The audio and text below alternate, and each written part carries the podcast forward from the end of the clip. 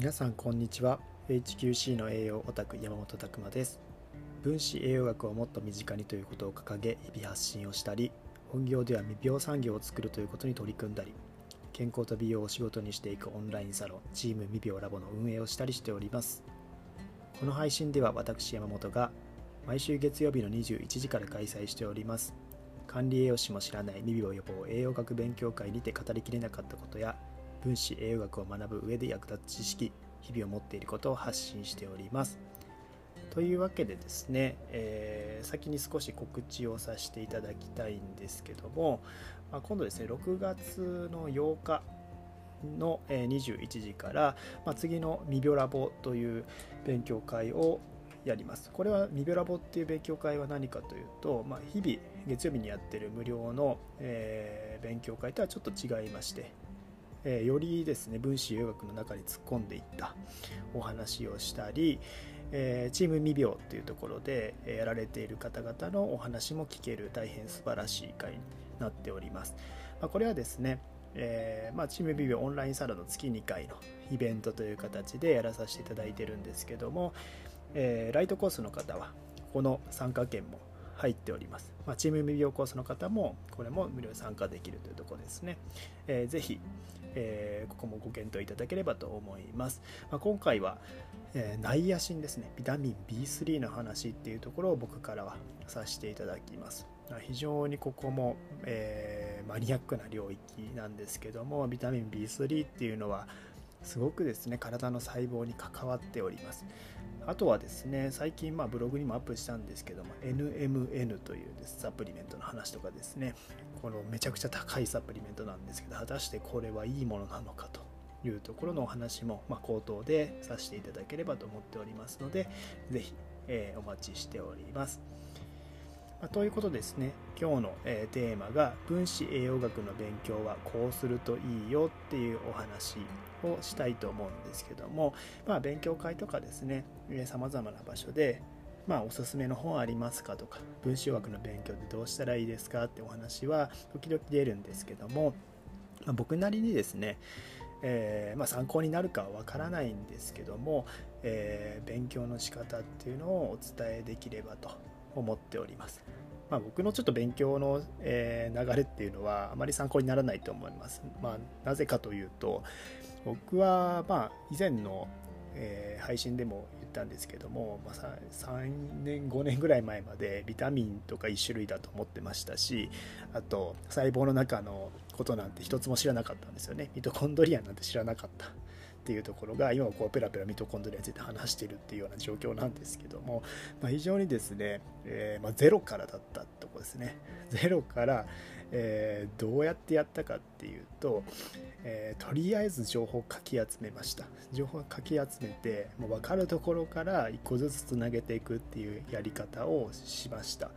で無理やり発表する機会もこう設けて、えー、こう発表して分からないところもありながら分からないところはもう次の時まで話せるようにするっていうやり方でなんかもう特訓みたいな感じでですね、えー、入れ込んでったのでなかなかちょっとおすすめできないやり方なんですけどもじゃあここまで、えー、まあ、結構知識も増えてきたところでどうやってたらよかったかなと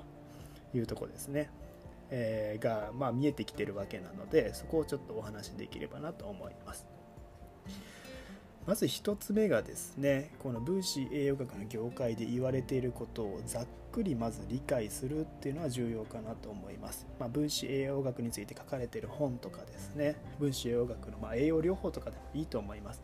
ビタミンミネラルで人の健康が良くなった事例とかっていうのもまとめて、えー、いただいている本っていうのはたくさんあります。そういったもので、まずは分子栄養学ってこんなベースの考えなんだ。っていうとこですね。まあ、三石和夫先生の本とかちょっと難しいですけど、僕もあれから入りました。初めは何言ってるか全く分かんなかったんですけども、あ、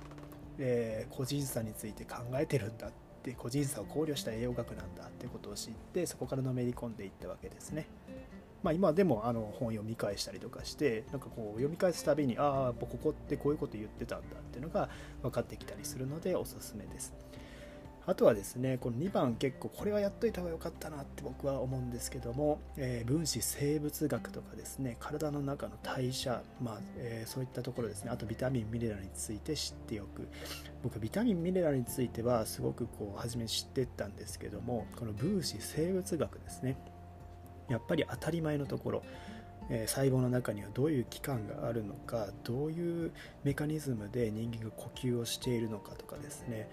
そこは知っといた方が良かったなと思います。えー、まあ、言うなればもっとお医者さんがこう習うようなあのレベルまで知っておいていただけるとすごくどんどん入ってくるかと思うんですけども、まあ、まずは分子生物学っていうあたりですね。細胞の中には何があって、えー、体の、えー、流れですね。僕あれも知らなかったんですよね、え食べ物が口にから入っていって排出されるまでの流れとか。そういうのそういうのも結構曖昧に覚えてました。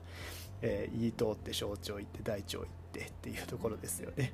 えー、あとは肝臓からこう分泌液が出ててとか消化されてますよとか、まあ、そういう基礎的なところですよね。膵臓は何してるかとかっていうところそれは知っといた方がいいなと思いました、えー、そこから今もう一回戻れるならそこから勉強するかなと思います。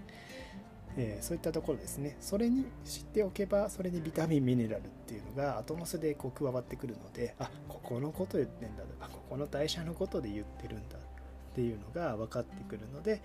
えー、分子生物学ビタミンミネラル、まあ、こういった順番でこうまずは、まあ、同時にでもいいですけど入れていくのがいいかなと思います。で、えー、3つ目ですね、え勉強の仕方というかこれは以前も配信で言ったんですけどもアウトプットすることですね。これが一番のやっぱり勉強法なんですよ、えー、要は読んでただけだと難しい言葉多すぎるので、えー、入ってこないですしそれを誰かに伝えないとその言葉を覚えられないんですよね、えー、もうそこはすごく痛感しましたね。横文字だらけ。こんなややこしい領域あるのかってぐらい横文字だらけですねここの独特のやっぱり科学の言い回しまあ、ここが皆さん嫌になってくるポイントだと思うんですけども、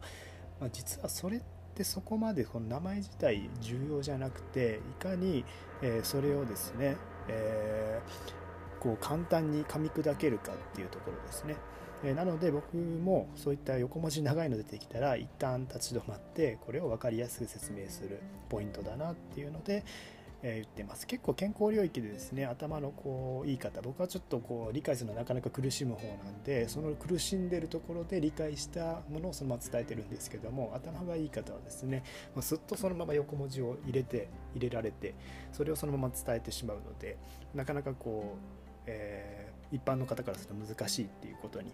なったりもするんですけどもこのアウトプットするっていうことであとはそのまま分からなかった場所は相手もわからない場所だっていうところでその噛み砕いて説明するということはした方がいいかなと思います。そうするとですね、えー、自分の知らない箇所とかもですね整理されていきますので是非ですねこれはアウトプットということはやっていただければと思います。で4番ですね。最後分からなかった部分を中心に知識を入れるというところになります。で分からないところは分からないで大丈夫です。で皆さんですね結構こう分からないこと質問答えられないことが怖いんでなかなか、えー、そういう機会できませんという方多いんですけども分からないものは分からないんで、えー、結構お医者さんとかでも、えー、分からないことは分からないって言って、えもらった方がよくてそれを無理やり、えーこう筋通されたりすると、えーどうなのっていうお話もあるので、えー、分からないは分からない。これ恥ずかしくないです。ただそれをですね次説明する時までに喋れるようにしておくっていうのが重要です。ずっと分からないじゃなくてそれはあ知るチャンスだなと。いうとこですね。まだ分かってないのかすでに分かってて自分が分からなかったことなのか。そういったところも、えー、こう意識いただけるとすごくこの勉強っていうのが入ってくるかなと思います。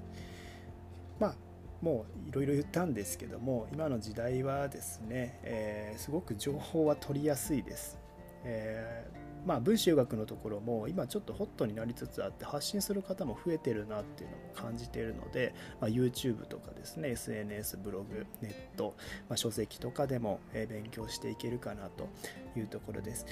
あとはですね誰かから学ぶっていうのもありかと思います。やっぱり、えー、初めのそういったですねここだけは知っといた方がいいよってポイントって皆さんこう発信されてる方は持ってると思うのでそういったところから学ぶというのもありかなと